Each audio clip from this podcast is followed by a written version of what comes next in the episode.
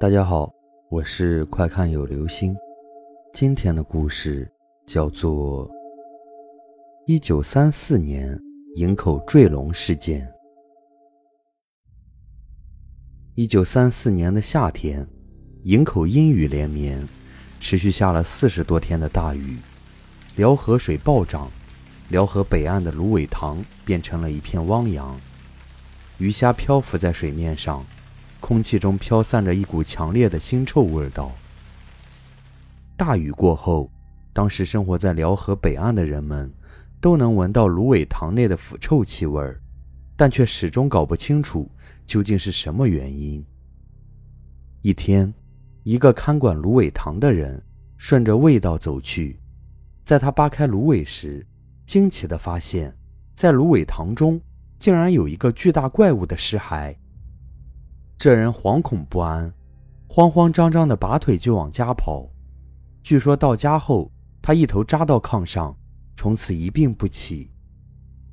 当地一些上了年纪的老人回忆说，这个怪物曾经出现过两次，第一次出现在距离入海口二十公里处，当时老百姓认为天降巨龙是吉祥之物，为了使困龙尽快上天。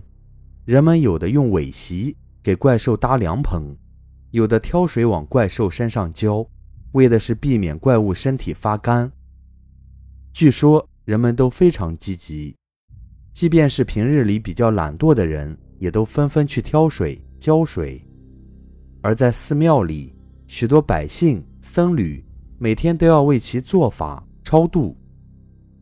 此举一直持续到又一日的数日暴雨过后。这只怪物神秘的消失了为止。然而，二十多天以后，这个怪物第二次又奇异的出现了。这次的出现是在距离辽河入海口十公里处的芦苇丛中。此时，它已经不是活物，而是一具奇臭难闻的尸骸。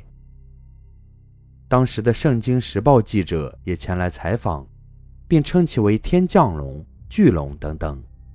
同时还配发照片。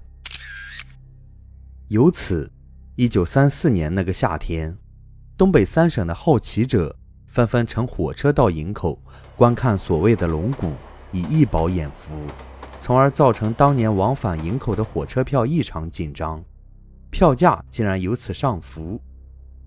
在查阅一九三四年八月十二日的《圣经时报》，惊奇地发现。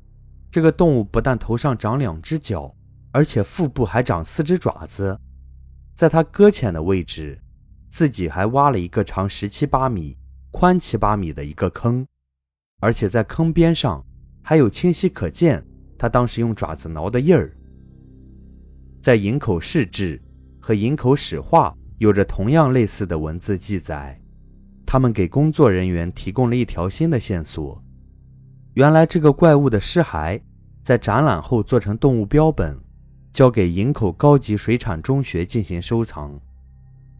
因为当时属于日伪统治时期，老百姓中有一个传说：当时龙骨的骨骸被拉到长春，即当时的新京，拉到那儿后又运到日本去了。好了，这就是今天的故事。一九三四年。营口坠龙事件。